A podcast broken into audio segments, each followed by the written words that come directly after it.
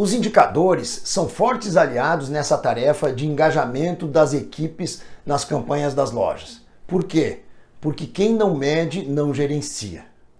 Por isso você deve definir quais os indicadores que você vai olhar já no primeiro dia para saber se a campanha está patinando e onde ela está patinando.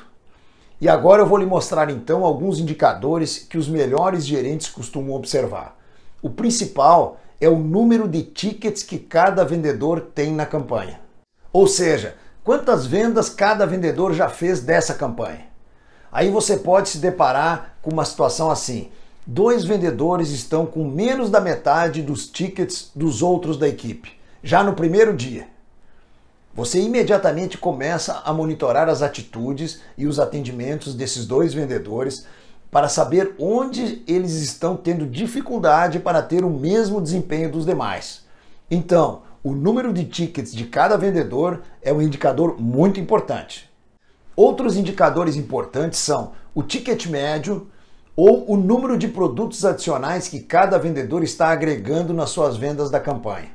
Eu gosto muito do ticket médio porque ele nos mostra se o vendedor está vendendo somente o produto isca da campanha ou se ele está agregando outros produtos nas suas vendas.